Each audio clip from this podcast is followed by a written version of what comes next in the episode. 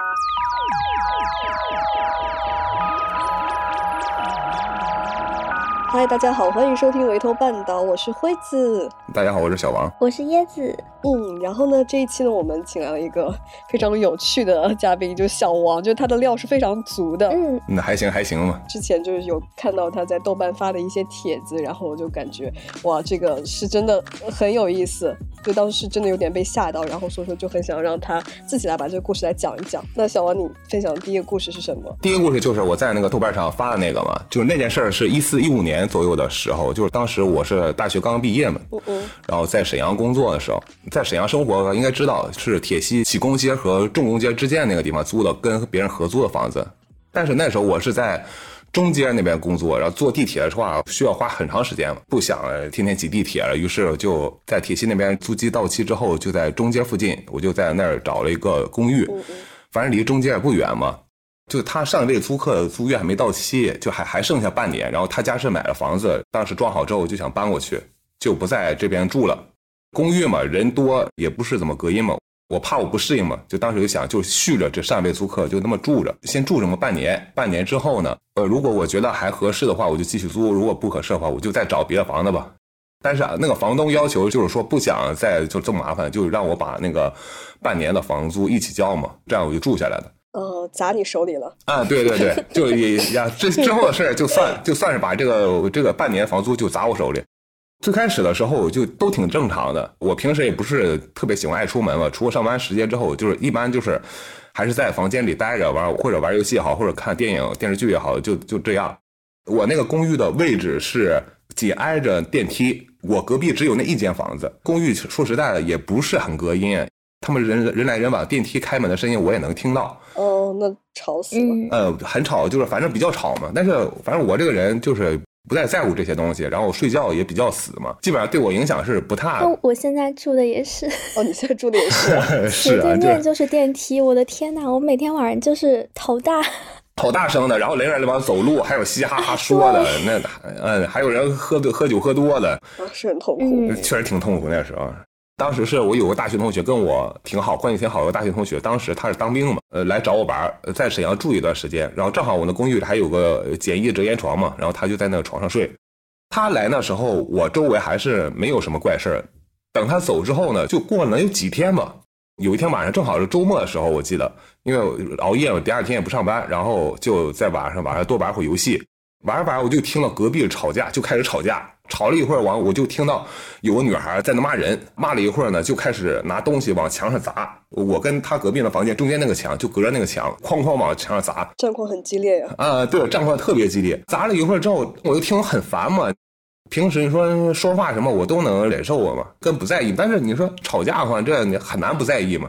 玩着玩着我也没心情了嘛。之后我就想去洗澡，就是卫生间的那个水压特别大，反正我洗澡的时候是听不到隔壁，就是完全是听不到等我洗完澡之后呢，然后隔壁就没声了。没声之后，我就想着就是，哎，睡吧，第二天还有事呢。然后我就不要太晚，就开始一边一边刷微博一边睡觉。不到半个小时的时间嘛，我就听到隔壁又又开始出声音。这次出声音就是两个情侣亲热的时候那个那个那个声音，但是不是啪啪声，就是一个就还还是一个女孩在那叫，就喊什么就就就就不学了。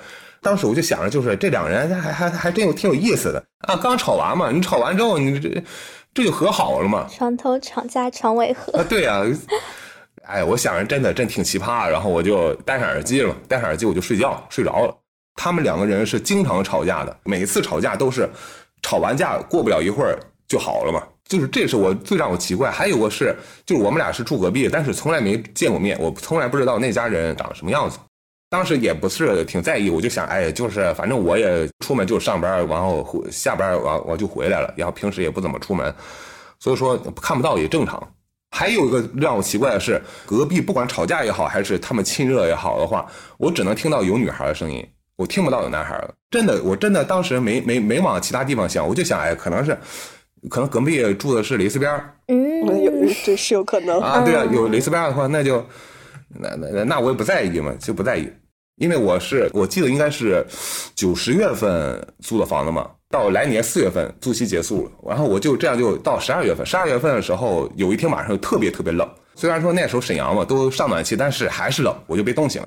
然后我也不喜欢开空调，空调可太干了嘛，一吹空调就流鼻血嘛。然后我就点电热毯睡觉，快要睡着的时候，隔壁又又开始了，而且当时打的时候是根本都没有吵架这个前面的铺垫，直接就是拿东西往墙墙上砸，就哐当一声就砸到墙上，就直接就给我吓醒了。砸了一会儿之后，然后我就听到有开门的声音，就一下子就有听到有人把那个门给推开了，推开之后有个女孩。踩着那高跟鞋，然后就咣嘎噔嘎噔嘎噔的声音，然后一边在走了走廊里走，一边搁那骂，一边骂，就是就就就就骂什么脏话都有嘛，骂，然后就直接着就是有东西在走廊里砸，就砸到走走廊上，应该是什么塑料什么东西砸到走廊上，那个走廊那个就是哗啦一声，就那个碎片就铺了满地，然后有些那碎片崩到我门上了，然后紧接着就是那个那个女孩就就嘎噔嘎噔踩高跟鞋就去坐电梯，我还能听到电梯门声打开，走了之后，然后。然后就这样结束了吧，结束。但是我当时真的是被吓到了，吓到之后我就睡不着，睡不着就在床上滚了一会儿之后，我想哎算了吧，我就开电视看看个电视吧。看了不知道有多久，就是也是迷迷的，但当时脑子也不清醒嘛，就在那儿，也不知道过多久啊。然后我又听到又听到隔壁传来那个就是亲热的声音了。但这个听起来就是一出大戏，就是大概懂那个女孩为什么要一边走路一边骂骂咧咧，然后还坐电梯走人了。对，这是谁知道呢？然后我就当时我气，我当时真的气的不行，你知不知道？我气不行，你你你你，哎，你们别笑，你们在体谅我当时的心情，还还睡不着，你知道吗？然后我还。我这边气的不行，然后旁边还还还演电视剧呢，嗯嗯啊啊，很激烈 啊！当时我就把那电，我就故意把电视那个声音调高一点。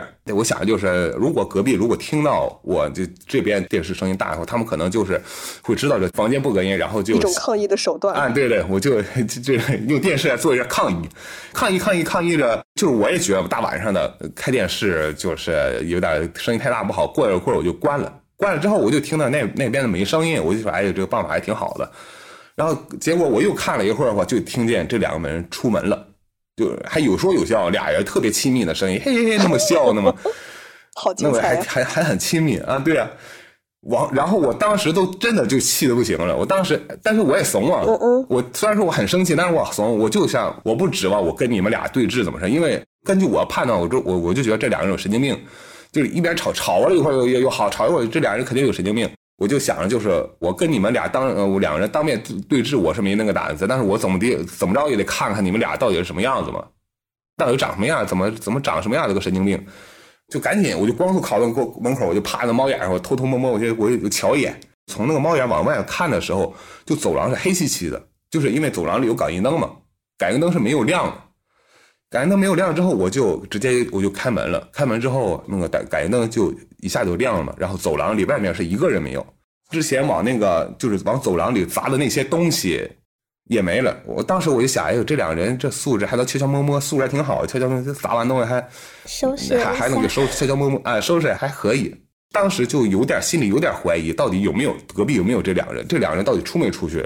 然后我就他悄悄摸摸又跑到电梯那儿看一下。嗯嗯。因为他他俩出门嘛，出门肯定是从我们那层楼到那个一楼嘛。但是呢，电梯它不是停在一楼的，是停在其他楼层的。就是最后我不得已的想法就是这两人就自心理安慰嘛，就是说可能这俩人真的走楼梯。一直到了一月中下旬那时候，跟我关系最好的朋友做生意来沈阳，然后处理一些事，我就说你别住宾馆或者酒店，你你来我这住吧。我跟他俩住的第一天晚上，我我俩出晚上出去吃饭，吃饭之后之后回去的时候又喝了会儿酒，我们俩跟他喝着喝着，隔壁又开始亲热，这次没吵架就直接亲热，亲热之后，我朋友当时可能也是喝多嘛，然后他那个人就是有点莽，那个人的性格也好，有点莽，就开始砸墙了，然后就跟他喊，你是开电视，然后他就是直接硬砸墙，就你给我小声点，他他就嗯，他就胆子比我大，对呀。砸墙，砸墙之后就跟他喊，就你们俩收敛点，就这么喊，喊砸了一下，然后但隔壁并没有，并没有在我，还依旧那我行我素，砸一会儿也也没进嘛，看那个隔壁也也不理没进，然后就继续跟我喝酒聊天，然后我们俩住了几天之后，我当时是去哈尔滨出差去，当晚我们就，呃，他就跟我发消息问你这里房子太冷了，你这空调怎么开？我当时很奇怪，你你空调你都不会了，我还当时当时还说他，我说你这冻傻了吧？你这这空调怎么用都不知道啊？你就按呗。然后他过一会儿告诉我说，你家空调坏了，没法吹热风。回来之后呢，我朋友就没在我我家我的房子里住了，他就去去宾馆住了。然后我问他，我说你干嘛呀？我说你这也这有房子住，你你不住，你去酒店住，你这不是没必要。你就我说你回来你给我住吧。我再一个就是我我我也是让他跟我壮壮胆啊，他就说不不，他说他就说你隔壁太吵了，那房间也很冷。呃，反正那个冷也有原因嘛，因为我们那个因为我那个房子确实是朝北的。确实有点冷，然后又说隔壁太吵了，呃，没有太阳啊，对，没太阳嘛，就确实有点冷。然后我回来，我就觉得空调不至于，我以前也吹过啊，我就又又开了下空调，那空调是好用的，我就说嘛，我就说你你你你嫌冷或者开空调，你就你就回来吧。他说他就说哎不行，太吵了，吵得晚上睡不着觉，然后就就搪塞过去，然后就从我回哈尔滨开始嘛，继续一个人在公寓里住嘛，住了之后我就开始倒霉了。最开始的时候，我是下班赶电梯的时候，就脚意外就踩在门槛上，把把脚就扭得特别特别重，然后好几天都下不来床，就是所以说请假嘛，在家待着。等脚好之后，半夜出去买烟，然后我坐电梯下来的时候，就下下下，那电梯突然间停了，具体停哪个楼层我记不住了，然后那门自己就电梯门自己打开了，打开之后呢，外面是感应感应灯也没有开，就黑漆漆的。把你带到了一个奇怪的地方呢。外面感应灯没开嘛，我也不敢出门，我我也不敢走出去。我当时想的是，我这电梯，我操，电梯坏了，我得换个电梯。但是呢，外面实在是黑太黑了，你感应灯都没开，这怎么回事？我就没敢出去，我就在电梯里就按了按钮，电梯还是没用。然后电梯过了一分钟左右的时间嘛，然后它电梯自己关，然后我就下楼了。下楼我再上来的时候还是很正常。就那种情况下，就真的很可怕，因为你要往外走的话，外面是黑的，又不太敢往外迈。对然后在在你里面的话，又怕这个出事故，突然间往下坠什么的，给砸死什么的。对啊，都很都很吓人。对啊。嗯。你回去的时候居然还敢坐电梯？那没没办法，那那还是懒啊，懒战胜一切嘛。主要爬不上去。啊，对，太累了那也。等我就等我回去，第二天我就我我我就感冒，得重感冒。然后等我感冒痊愈之后，我就开始失眠了。失眠基本上一天晚上一天晚上只能睡个三四个三四个小时，多说了吧，就是一天平均就是三四点钟睡，然后六点六七点钟就自己就醒了。有的时候更早，有的时候可能就是不不到六点钟就自己就醒了。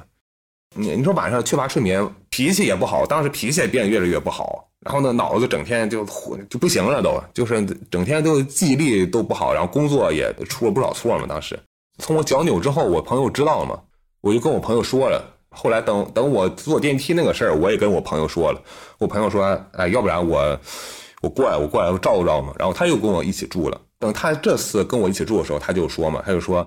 他有认识的人在，也在沈阳，在哪儿在哪儿住住了一间房子，租了一间房子，还有客厅，还带卧室。因为我的公寓，他就他就只只是一个房间嘛。然后他就说，你看那他那个民房隔音也好，然后他那个一一个月才八百块钱，我当时租的好像是一千一千几，反正一千一千三四三四百吧当时。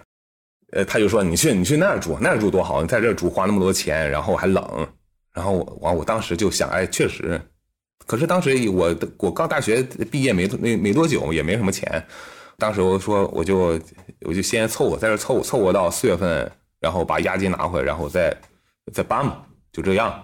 那年我记得特别清楚，那年好像是过完情人节，二月十四过完情人节才是春节过春节嘛。他当时我朋友当时就过快过情人节了，快过情人节他就回家去了，找他女朋友去了。我自己一个人就得继续住，等他走的第二天嘛。第二天隔壁又开始吵了。他和你住的这段时间里面，就是一直就隔壁挺安生的，是吗？没，他跟我住的时候隔壁也吵，但是就是很正常那种，就是跟其他时候比起来，但呃很正常那种，就是就是就是吵架，哎，没有很激烈。等他走了，第二天晚上，呃，隔壁又开始吵了，就吵得特别特别凶，吵到最后就开始打了，啪啪那种打人的声音。嗯嗯嗯，打人的声音，然后还有那个女孩在那哭，跟那哭，说我求求你了，怎么怎么的，就别打我，就那么哭，给我吓我。当时我就手机已经准备准备好，我就想想报警，但是我我还是觉得就是有点，我一方面怕隔壁是神经病，是的，听着就感觉情绪不是很稳定的样子。他啊啊，对啊，你说我，你说我，你说我把报报警，警察来了，但那时候他俩又和好了，和好一看警察来，又说反咬我一口怎么办？第二个是我，我当时是真的怀疑，确实是有点怀疑隔壁到底是有没有人，哦，是不是真的遇到一些好朋友嗯，在跟你开玩笑？嗯，对。然后一来那个警察在隔壁敲门，然后那个呃隔壁真的没人了，那那那那那那真完蛋了。说实话，他们俩就继续打。过一会儿，那个女孩呃不是那个门就隔壁门就开了，有个女孩就在走廊里来回乱跑，来回乱跑，就是光脚就能听到那个哐哐哐在跑，一边跟那跑一边喊救命救命，别打我别打我之类，就这种话。当时那个幺幺零那个那个号码已经拨好，我就想去猫眼去确认一下。如果我真的看到人的话，我就马上报警。结果我看趴猫眼往外一看的话，走廊还是走廊黑漆，还是没人。别说没人了，那个感应灯都没开。哦，然后我当时我就想，我操，我算了，我我我我也快过年了吧，我想着算了，我我不在这，我不在这住了，就过完年我就我就我就回来，我就搬走。我说我说我押金不要。当时打开门之后，你还能听到那个声音吗？没，我趴到猫眼时候，那个声音已经已经没了。哇哦！它不是说戛然而止，就是自然而然就没了。我是能在还还能在那个房间里能听到那个有人跑，但是我趴猫眼看的时候，那个脚步已经就在我角度听的话，已经跑远了。他或者是跑到其他的其他的楼梯口，或者是跑跑到哪儿，那我就不知道了。有可能是那个女生，她就是跑到了一个角落里面，蹲在那边就不敢出声，所以说那感应灯就灭了，然后就一片漆黑，你就什么都看不到。有可能有那可能，在一个角落默默注视着嗯嗯你。天哪！然后等我就是我过年回家之后，睡眠一下子就好了。等我回到回到沈阳之后呢，然后我又开始，突然间一下子就开始失眠了。隔壁一样，不是吵架就是就就是亲热嘛。然后我就想着我我我我这段时间我就开始找房子，房子找好之后，我就跟房东说，我我我要搬走，我不再住，押金什么的，那那随你处置，我我就是我不管了。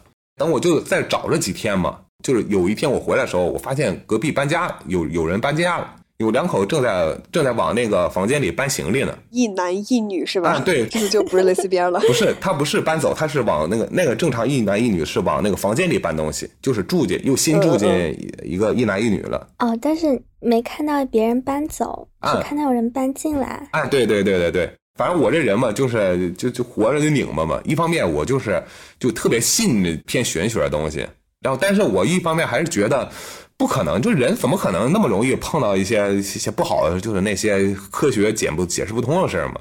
就是这，反正我是觉得，如果能有一个理由，有个很好的理由去解释这件事的话，那么我就尽量不不往那个玄学方面想。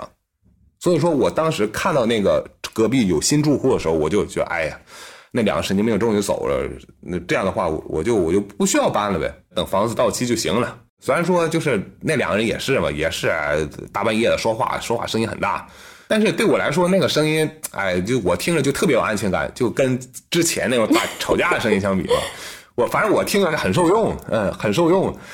到了三月份的时候，就突然间有一天晚上又开始吵架了，还是跟以前一样。然后这次是经常有那女孩跟他喊救命，就住进去，两口子就是感情都会变差，是吗？这个我就不清楚了。但是你说，如果对面是两口子吵架，我一男一女吵架的话，还还跟以前一样，只是能听到女的声音，听不到男的声音。那你后来听到的那个女生的声音跟之前的女生的声音一样吗？我听不听不太出来，因为总是隔着嘛。呃，就是其实女生的声音，因为它高频的部分比较对对对高嘛，所以就比较有嗯穿透率。就是可能男生在那边讲话，你在隔壁你是完全听不到的，就是因为太低了。对，也有这可能。嗯，有一天晚上睡觉的时候，我就迷迷糊糊嘛。这这件事可能是做梦，我就迷迷糊糊听到卫生间里有人在洗澡，洗澡还有人跟那笑，嘻哈跟那笑。我当时我操，我当时一下就就从就床上跳起来了，跳下来之后我就马上我就跑到那个卫生间里，我就看，结果卫生间里还是一样，就是就是也没人，很很正常。是女生在嘻嘻哈哈吗？对啊，还是依旧是女生在嘻嘻哈哈跟那笑。我我当我当时那个精神状态，我就开始变得特别特别差，就已经是就是差的不能再差了。然后那个那个说话嘴巴也特别特别不干净，就是基本上呃说跟人说几句话，说多的话就开始变烦躁，就开始骂人了。又听到隔壁吵架嘛，我就我又开始我又开始找房子，开始找房子。后来我就跟领导吵架，就有一次差一点打起来了，当时。嗯嗯，打起来之后，我当场我就说我不干了，怎么着怎么着的，就这样我就走了，离开我们单位，然后我回去的这一路，我脑子里就一个是一个想就想一个事儿，我就说我这个地方我是再也待不回去了。我回公寓，我就跟房东说，我就是说我说我不再住了，呃，反正剩下一个月嘛，就把那个一个月房租给我，然后呢，押金，但是押金不能返给我，把房租返给我，然后我直接我就是把行李收拾，直接找一家宾馆住，然后先打算就是住宾馆，然后一边找房子一边在找工作嘛。我去宾馆住那天晚上，我就觉睡得特别好。等去宾馆第二天嘛，第二天我就就想出门找房子，刚想出门的时候，我爸就给我打电话了，他就说跟我说有一个好哥们儿说广州在广州有一份工作挺适合我，说那个说你问我有没有兴趣，就是说那工资挺高，但是有些有些累。如果说你你你要是有兴趣的话，那么就是你你回来收拾收拾就可以去上班，上去广州上班。我当时想，哎呦这这这这。这想睡觉来枕头嘛，就就就同意了。在酒店又休息两天，我就直接就回家去了。这个事儿就就很奇怪，就是工作丢了这件事儿，我没跟我没跟家里人说，他们也知道我在呃那个在沈阳有工作。他他他怎么突然间就打就打电话让我去广州上班？而且我在那租房子，那很复杂嘛，这这些事儿嘛，因为我还得涉及到退租什么。他怎么知道我退租了又去广州上班这件事儿？因为我是大连人嘛，我父母就不想让我去很远的地方，就是从我大学毕业开始，就是他们俩一直都很坚定的让我去在大连找工作，就就是我我去沈阳工作，他们都他们都觉得也觉得挺远，他俩是这样的原因说你说一下子听到让我去广州工作，他俩突然就改变想法，挺奇怪的。然后我就问我，是不是想着将来去南方养老？不是，这谁知道 这？后来我就问过我爸，问爸我爸这个问题。然后我爸跟我说，就是他跟我妈两个人就在那个就那个阶段的话，只要一想到我在沈阳工作，就特别烦，就心里特别烦躁。等我过完年，我过年回家，然后又回沈阳的时候，那天我妈就心里就难受不得了，哭了好半天。当时只要一想到我在沈阳工作，她就哭，她就开始哭。她一想到我在沈阳工作，她她就开始哭。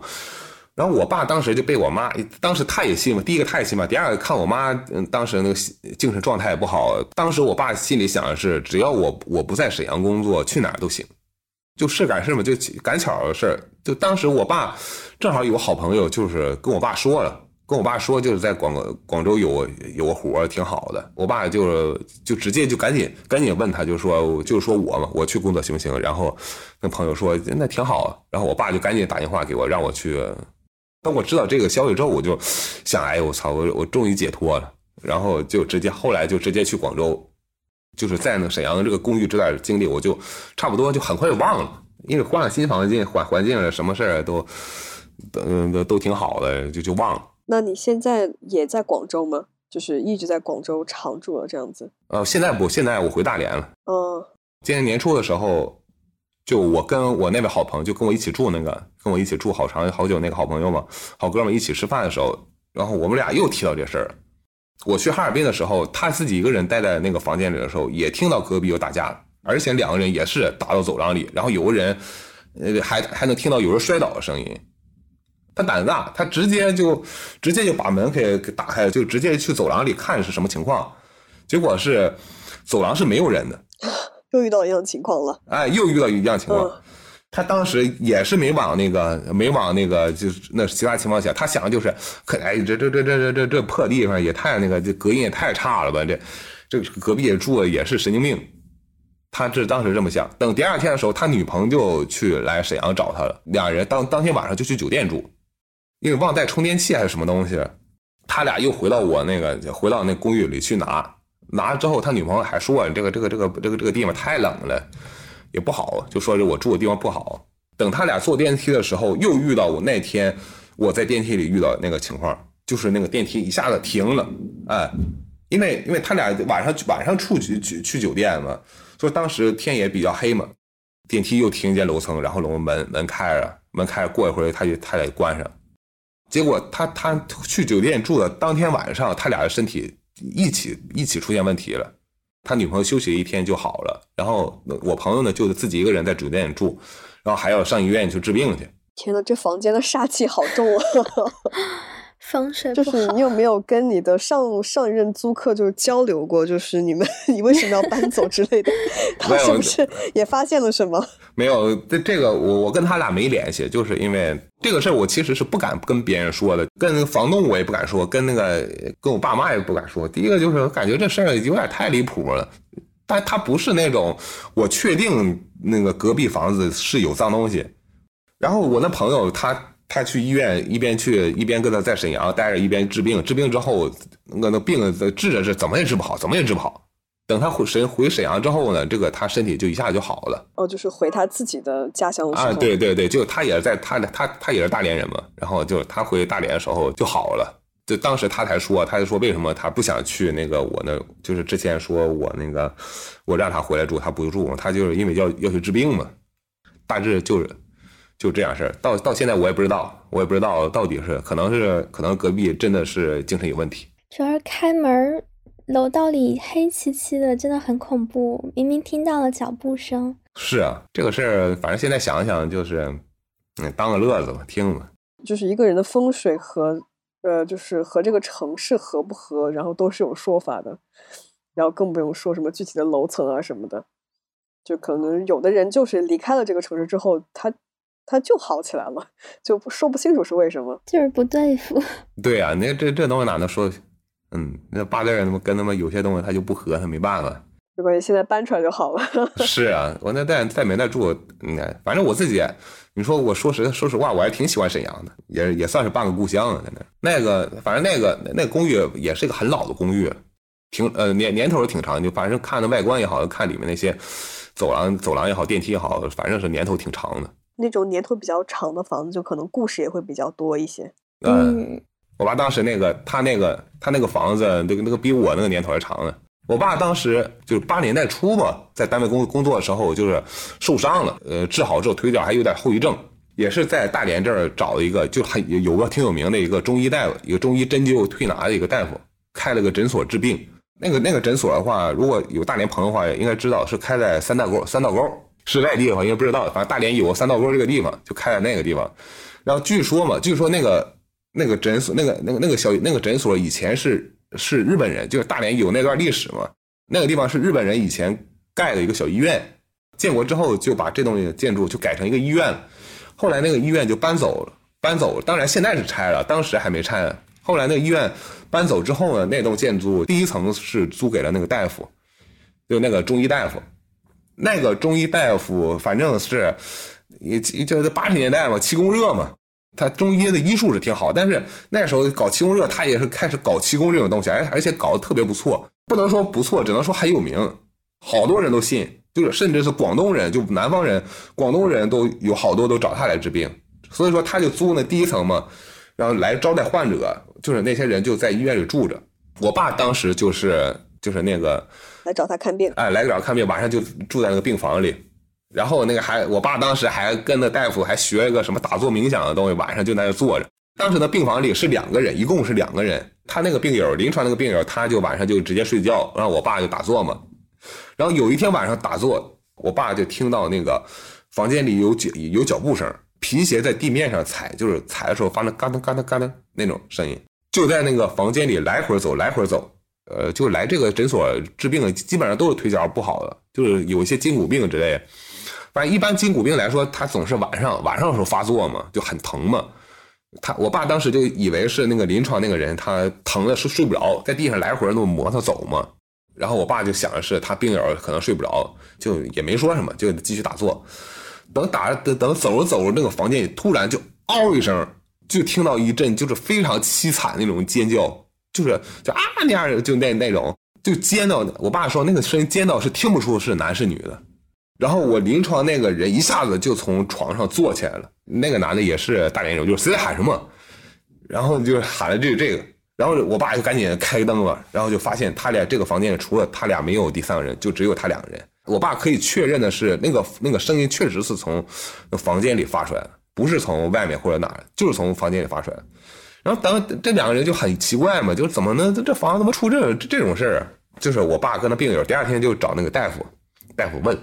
那个大夫表现的特别，就是特别的平常，跟我跟我爸说：“哎呀，这都是正常事儿。这个这个医院里就是这这样事儿有老了，什么水龙水龙头啊，自己莫名其妙淌水啊，还有锁上门自己莫名其妙莫名其妙打开这种事儿，一得得了老了。你你你别担心，没事没事就这么说。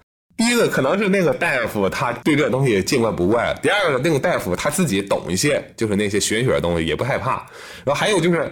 那个大夫说：“你你怕这东西干什么？那干什么？那东西它也不害人，你就搞点那东西吓唬吓唬点人，那他也没事没有什么。就说没有事儿，就这样。看得挺开的，啊，看开，那个大夫特别看得开。然后反正反正过了几天嘛，然后我爸旁边那个房间就住下一对安徽过来的，就一对父子爷俩治病的。第一天晚上住下，第二天晚上早第第二天早上起来的时候，我爸我爸看就看到他俩人脸色有点不太对。我爸问他说：“你俩怎么了？”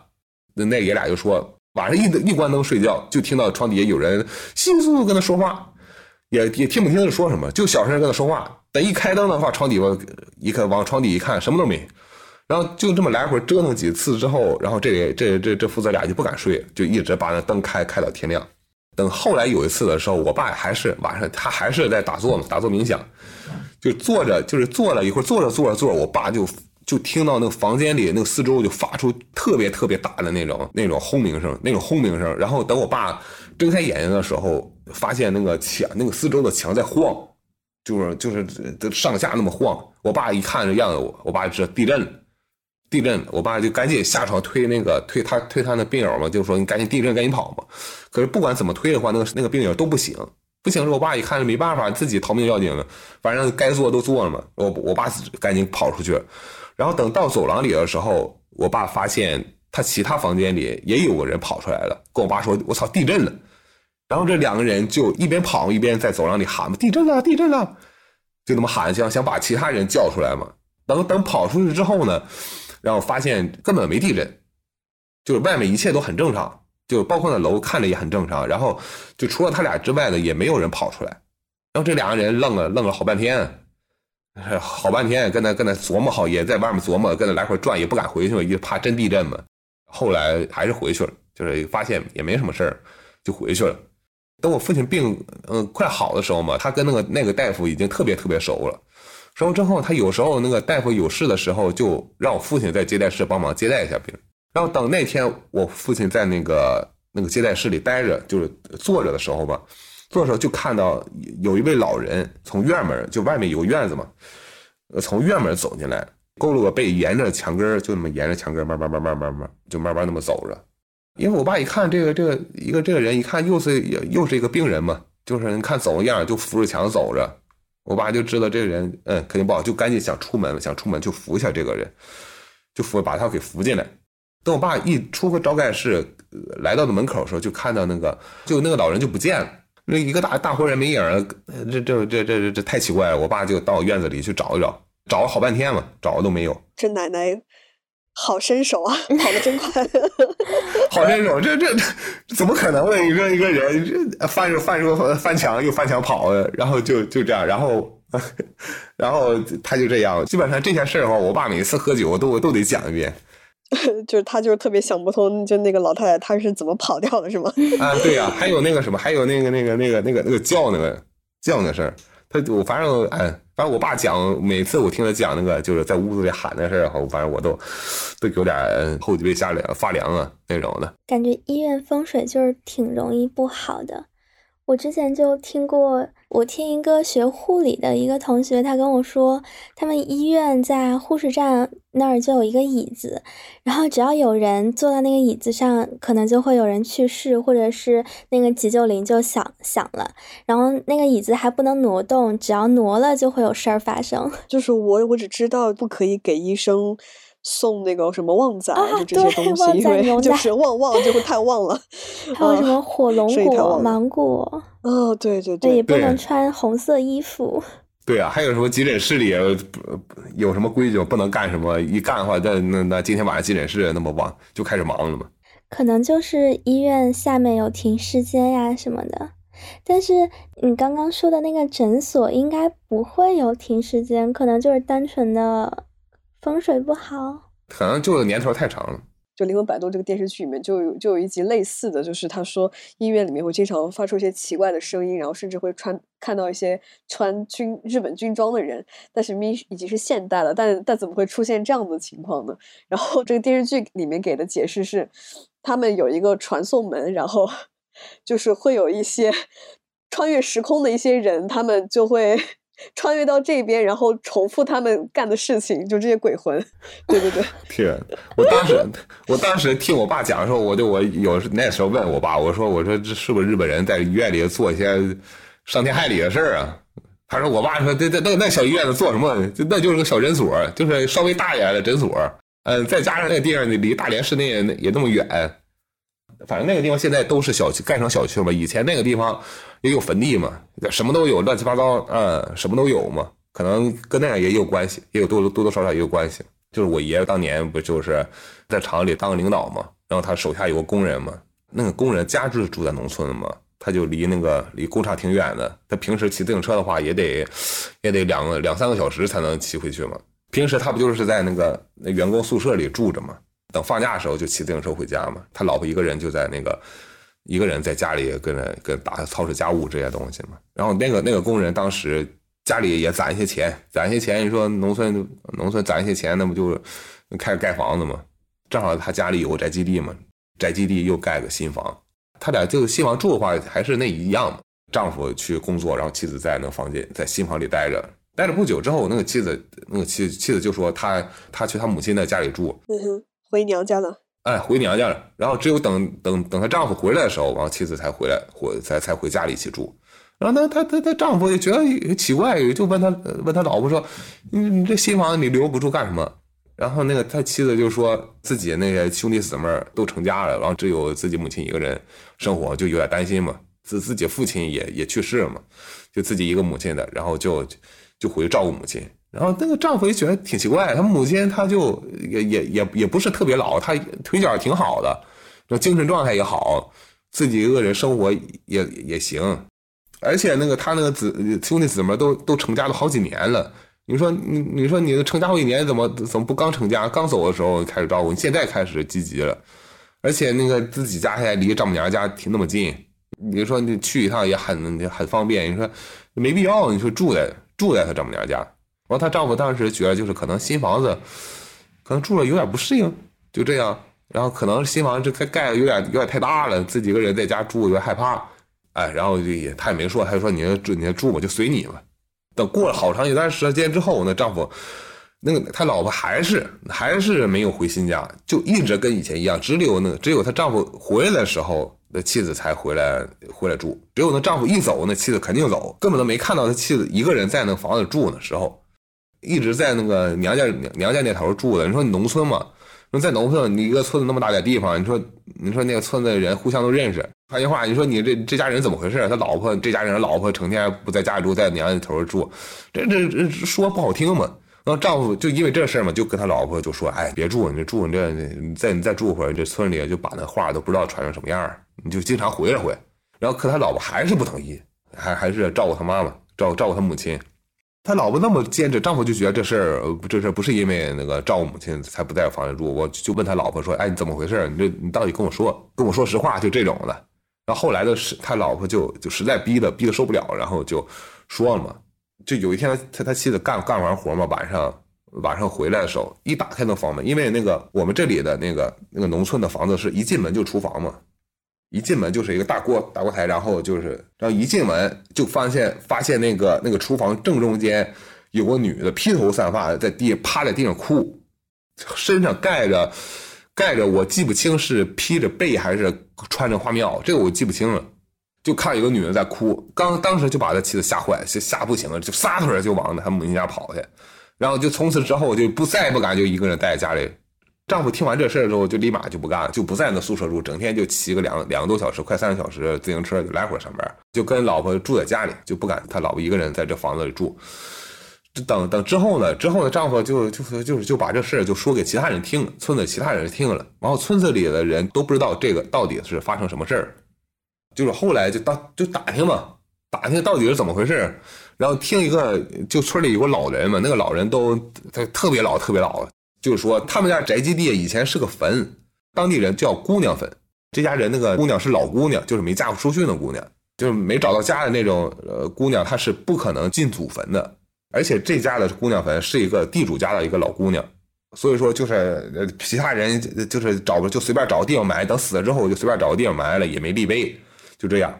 等等这个老姑娘死了之后，这家地主就不在这里住，就走了。走了之后，慢慢慢慢也没没人知道这这这地方埋的是谁了。哦，就没有人给他烧纸了，没人记得他了。哎，没人记得他。等说这事儿的老人，他知道有这座坟的时候嘛。周围人已经不知道这里埋是谁了，就知道他死是老姑娘，就就就喊姑娘坟，姑娘坟，就这么叫。哎，反正也没人打理嘛，那坟没人打理，就变成他们家的宅基地了。变成宅基地之前嘛，这个村子里已经不知道这里有个坟了，因为老人都死光了，就剩那就剩那一个特别的特别特别特别老那个。呃，也没人做主，然后就推了。啊，对呀，就推了，推了之后这有宅基地，就是说你解想怎么解决，给送送呗。嗯，那老人说你就给烧点纸呗，给送送就行了。这两口子就。呃，就就就给他烧点纸，也没没没呃没没请什么人做法之类的，就烧点纸，烧点纸之后，就从此以后就再也没看到有个女的。现在他们还在那住着，感觉这姑娘还挺好说话的，还挺好商量的啊。对，而且而且而且这事儿最搞笑的是，当时这个事儿他还是有联系，怎么事因为那那个村子离就是我妈家住的地方挺近的，所以说当时我妈也知道这件事儿。我爷爷当时也知道这个事儿，当时我妈还没还不认识我爸呢。这事情发生的时候，我妈还没认识我爸呢。然后就是我听我爷讲一遍，也听我妈讲一遍。跟那个姑娘坟还挺像的，一个也是埋很多小女孩的墓地，叫孩儿凹。就是很早以前，他们不是嫁女儿要陪嫁妆嘛？然后很多人就是觉得，哎呀，嫁妆太贵了，就是生女儿就是赔本的买卖这种，就只要那个母亲生下来的孩子一看是女孩，就把他们淹在那种盆儿里面，就是盆里面放很多水，把他们淹死，埋在一个专门埋淹死的女孩的地，那个地方就叫孩儿凹，感觉跟姑娘坟也挺像的。这封建迷信害死人呢，真的。我不知道你们听没有这种说法，就是说那个人就是老人嘛，老人就是将死未死的时候，就弥留之际的时候，如果老不死，就是总是不死，总是没断气的时候，那种老人的话，死后会诈尸的。还有这种说法？我也是第一次听说。对呀，我们这边有那种说，你就嗯，就是当时嘛，就是说这种说法，就当时就是很可恶，很可恶。我母亲家不远一个村子里嘛，就出现过这种情况。那个老太太，她也是，就弥留之际，就在，就眼眼看这个人已经是快没了，但是还是在那儿坚持，还是在那儿喘气儿，憋好几天了。好几天之后，当地有人就说嘛，那个应该是七十七十年代的时候吧，六七十年代的时候，我妈那时候还是小孩呢。当地有人就就懂嘛，装有人装懂哥嘛，就说，哎，这这样这样人不行，这样人死后诈尸的，你这这这这这将死不死，你这这这还这样，你这不行。哎，怎么解决呢？就是拿那个就耕地用那个那个，就是牛拉着那个耕地的那个东西，我就那个东西得压在那个那个老太太身上。哦，就是那种铁的很大的离地的那个。哎，对，离地的那个东西，压还不行，还得找个人趴在那个趴在上面。哦，嫌重量不太够。哎，对，嫌重量不太够，然后还得趴在上面，趴在上面。当时我妈给我回忆跟我说的是，当时。就是那个老太太，就是当时憋着难受嘛。当时老太太叫声嘛，我妈给我形容是，就声音特别大，就叫的，就是就是说喊的跟牛似的。我妈是这么跟我说，就老太太当时难受嘛，趴一阵下一阵，趴一阵下一阵，然后是整整把那老太太呢压了呢，压了有两天还是几天，两三天的时间，把那个老太太就就按现在的说法说，就是用那种方法把那老太太给压死，给憋死。你说咱咱按这个咱现在想法就是说他儿子眼瞅趴在他他母亲身边，呃，他母亲上面，看母亲那样子，你说，就感觉就是单纯的就是觉得是老人是个负担，想要找个合理的理由把他给解决掉。嗯，是是，那谁知道？那那那那这个咱咱就不敢不不敢揣测人家到底怎么想的，可能真的迷信，可能真的是那个不敢揣测这件事儿。我觉得，我觉得很多迷信也都是就是顺着人的当前的利益，然后这样一代代传下来的。对，嗯，他们就是不想承担了，所以说才要编出这一套说辞，把锅推给什么非自然的力量，给自己减少负担。他们也知道自己很畜生。是，这就是哎，你说是，你说是巧言令色也好，巧立名目也好，你说是减轻内心负担也好，哎，反正这不可取，不可取。类似的事情，什么诈尸，就是之前叫诈尸，现在就叫做人还没死，你先送去医院，你先你先救一救。对呀，你说那老太太，你说那样，你说你上医院多好啊？你有可能这这老太太还能多活个十年呢。可能觉得多活十年都是负担。是啊，你说那个那个那个阴曹地府里还还有十年阳寿呢，直接给送进去。那阎王让你三更死，他十点半就给送过去。我感感觉那个老太太肯定很心寒，自己的儿子把自己活活压死。哎，是啊，你说他他儿子到底当时什么心情？你说那压的时候，看他自己自己妈在那儿喊，跟那叫个牛似的。人死的时候没有痛苦，那最好的。之前有个老头儿，就我爸同事嘛，那个老人就是嘛，之前都特别特别精神，就早上吃起来吃饭的时候。呃，还挺好，还跟正常一样。那个老那个，反正那个老头也八十多了，八十多了，然后体格也非常好啊。早上还出去遛弯儿，回来之后，然后就是那个就跟他儿子说：“你给我给给给给你姑，她有个妹妹，他说你给我你给你姑打个电话，我好死了。”就这么说。哇！就说啊，就是我好死了，你给你姑打个电话去。然后他人一给骚愣，说你你这身体好好的，你这死什么？他爸看不打的话，然后他自己打。自己打，自己打，给他给他妹妹打电话，打电话，你赶紧回来，你赶紧回来，我好死了，就这么说。然后等过一会儿之后，你发现老头躺躺炕上，自己真的。等他妹妹来的时候，妹妹来的时候，那个那个老人已经是，就就已经躺在炕上，就有有点那干什么了。然后等，当时还还当时他俩人还没看出来呢，就寻这这这这这老头怎么了这这样。然后等那俩人出出门说句话，等看他妹妹一眼，等再回来的时候，老头就已经去世。讲真，这个我是有点相信的，也因为也没有死过嘛，所以说 不太懂就之前的感受是什么样子。但但但是就是那个大象，就是好像就是他们就可以知道自己的死期，然后他们会在自己死的死之前，然后就找一个远离象群的地方，因为他们怕自己的尸体会污染象群附近的水源，给他们带来生活困扰。嗯，所以说就会。找个地方就自己默默的死掉，然后我觉得可能哺乳动物到了某一个时刻，可能真的会有这种感觉。对对对，真的觉得自己这大限大限已经来了。如果这样，真挺好，没没啥痛苦，直接就死。好了，那以上就是我们这一期节目所有内容啦，就是感谢大家收听，然后也欢迎大家来投稿参与我们的节目，欢迎大家。好，那就拜拜，拜拜，拜拜。